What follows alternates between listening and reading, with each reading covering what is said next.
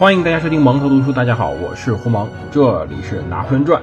大家可以通过喜马拉雅 APP 订阅收听本节目，搜索“革命的皇帝拿破仑”便可以订阅收听本节目了。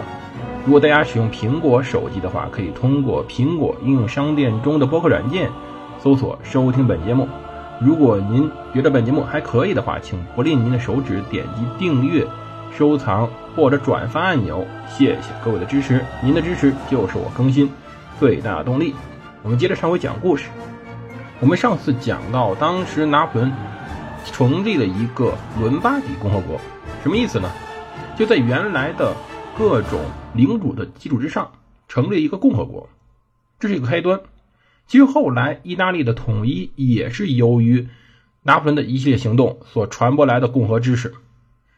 其实拿破仑通过战争推动了整个欧洲的变革，这一点毋庸置疑。因此，我们现在看看欧洲，是不是特别多的三色旗？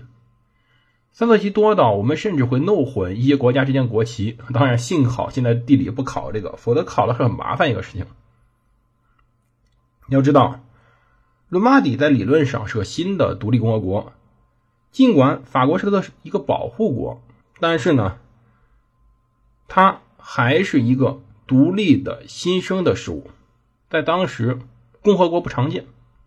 要知道，当时还是个国王、公爵、侯爵、伯爵统治全天下的时代，由共和制的国家本身就是个稀罕东西，而在一七九六年以后的三年期间。也就是后来，当时欧洲史所称的三年时代，拿破仑建立起了一系列的姐妹共和国中，意大利开始看到了雅各宾派的升起。拿破仑希望以法国大革命为基础，在意大利营造出一个精英人士优于特权阶级、民族的意识强烈于城邦地方主义、自由思想重于天主教的一个新的政治文化。对。我们之前要知道，特权阶级、城邦地方主义、天主教，就是意大利这么多年来，不，不是这么多年来，应该是从西罗马之后再也没有真正的统一过的原因。他们希望用自由的权利破坏之前就有的一个秩序。拿破仑是征服者。但拿破仑本身也是个革命者。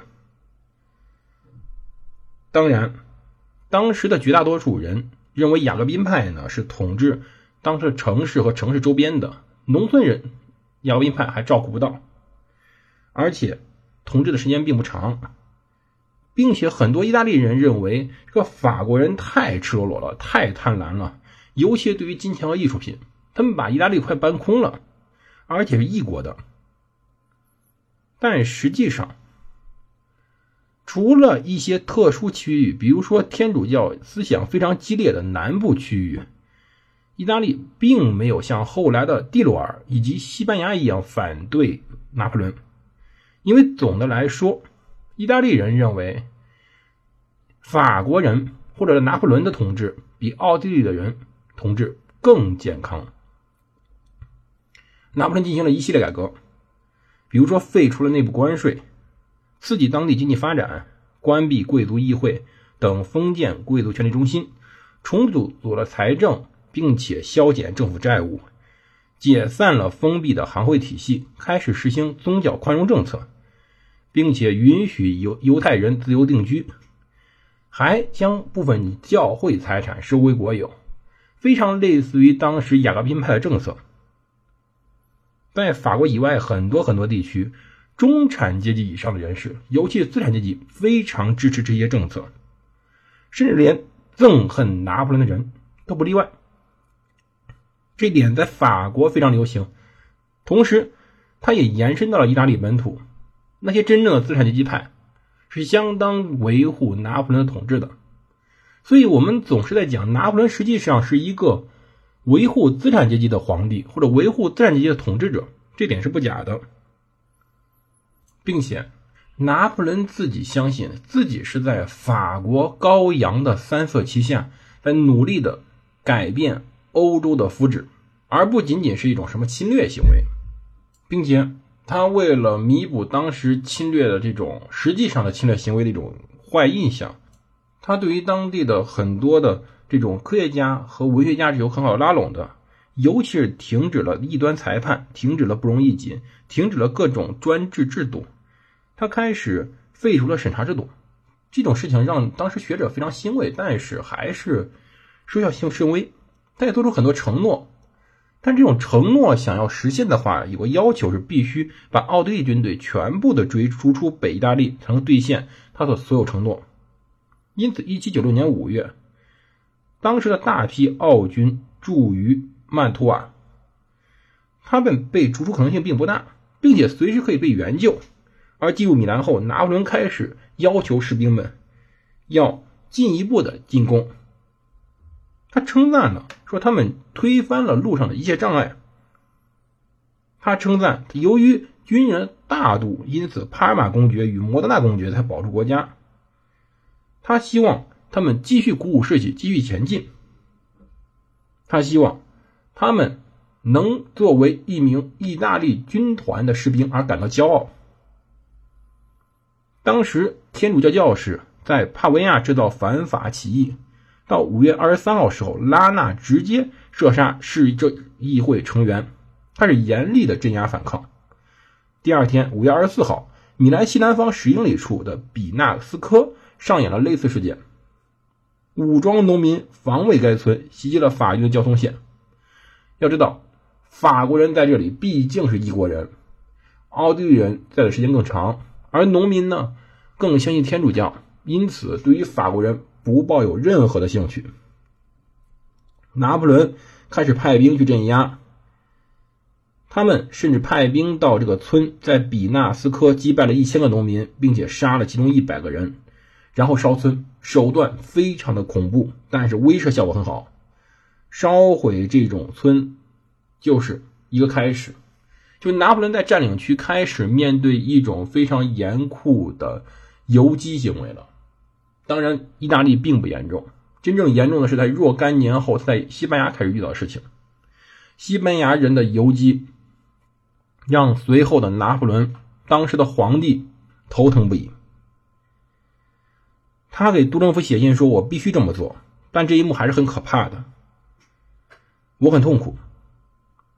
他还说过：“请记住比纳斯科，因为他意大利全境非常安定，千万人避免流流血。”恰当的苛政是最有效的。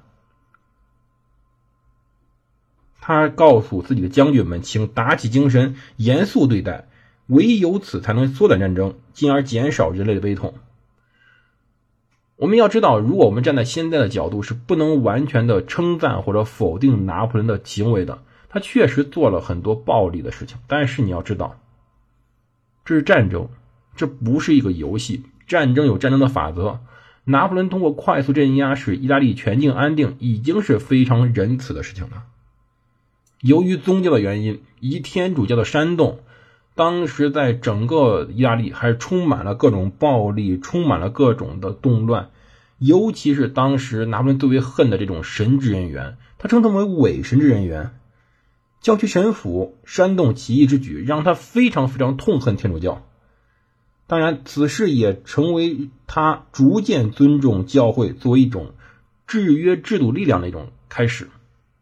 他痛恨他，但是他也开始尊重他，因为在意大利，这种教会充分展示了他的能力，尤其是展示他的威胁。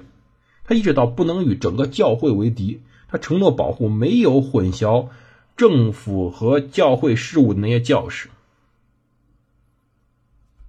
他很痛苦。他开始不停的写信给自己亲爱的约瑟芬，但是没办法，这时候约瑟芬还在跟自己的小情夫打情骂俏呢，还是没有时间搭理他这位老公。但是战争要继续，到一七九六年六月二号时候，拿破仑开始围攻曼图瓦，他开始准备攻陷这座城市，在围攻曼图瓦之前。在五月三十号，博尔盖托之战爆发，拿破仑率军渡过了明桥河，伯利厄被迫经过阿迪杰河谷北上，退往特托瓦托。在战斗中，拿破仑险些被俘，于是他解散了卫队，选取猎骑兵连保护自己。这支部队呢是他的近卫猎骑兵的前身。他指挥官让巴蒂斯特·贝西埃将军为人冷静谨慎。波尔盖托之战以后，弗朗斯皇帝不再让倒霉的伯利厄指挥奥军了，但是他仍然在那里是帮助曼图瓦守军，而改变陆军，而改派了陆军元帅达格贝特·冯·乌姆泽上阵。这位阿尔萨斯人又是一位老将，之前的那位伯利厄七十一，这位呢，嗨，也差不多了，都是老的不行的，感觉奥地利都派出一位年轻将领似的。要知道，曼图瓦、佩斯基拉、佩尼亚格以及维诺纳这四座要塞是当时奥地利势力打开北意大利的钥匙，他们合成为四边形，掩护着北方和东方。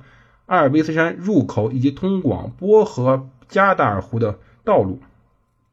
一般来说，拿破仑本人喜欢强行军，喜欢机动，尽量避免围城。但是呢，眼下在这种情况下，他们别无选择，因为他没有任何地方可以机动了，只能围城。他只能动用他的全部四万多人围攻曼图瓦，保障当时的交通线畅通，防守阿迪杰河。来防御当时奥军的进攻。到一七九六年六月到一七九七年二月，曼图瓦围城战一共有五周，而这个城是很特殊的。我们之前讲过，这个城啊，它战略位置非常的险要，它北北边依靠着明基费里奥雷湖，这个湖呢，与城如同一个王冠上的宝石一样。正好镶嵌于凹槽处，而湖泊因为这个原因分成了三段，分别构成了曼图亚北侧、东侧的天然城防。而在这片湖的北岸和东岸，分别筑有一座堡垒，作为本城的防御支撑点。而当时呢，东侧的堡垒名为圣乔治，同时还有两座桥连接堡垒和曼图亚。城南侧被镶上了沃邦式的工事群。而在它东侧末端还有一边一座名叫米格莱若托的堡垒作为加强，而在城西呢也筑有一座名为普拉泰达的堡垒。除此之外，外面是大片的沼泽，附着在当时的城与湖两侧的边缘。因这最麻烦的是，我们现在应该看出来了，这不是一座城，而是一个堡垒群，而这个堡垒群呢附近。不是湖就是沼泽。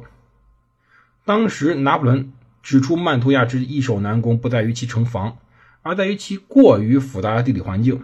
对于围城者，攻坚这种城市非常头疼，因为地形很破碎，要导致了当时的军队不能集中围攻某座城堡，因此军事力量再为强大，他也不能集中发挥于城下，这一点非常麻烦。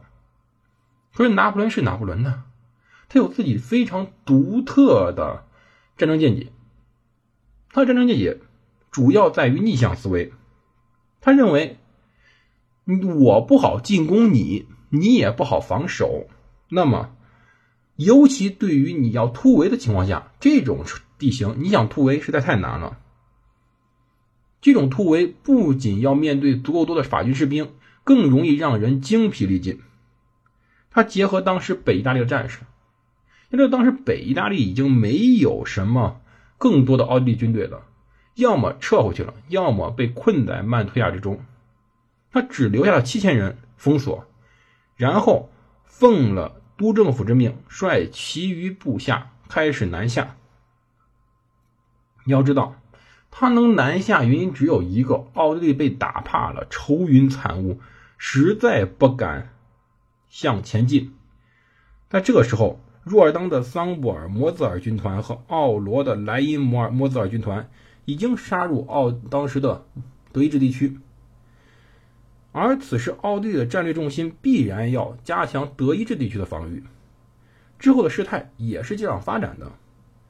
一七九六年八月，奥地利的卡尔大公率领二十万大军开入德意志，法奥两军在莱茵河畔开始掀起了一场腥风血雨。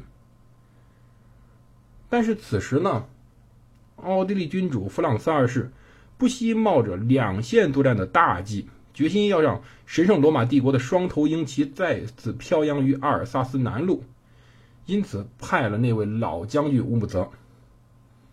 他希望能同时两线开花。要知道，这种情况是非常危险的。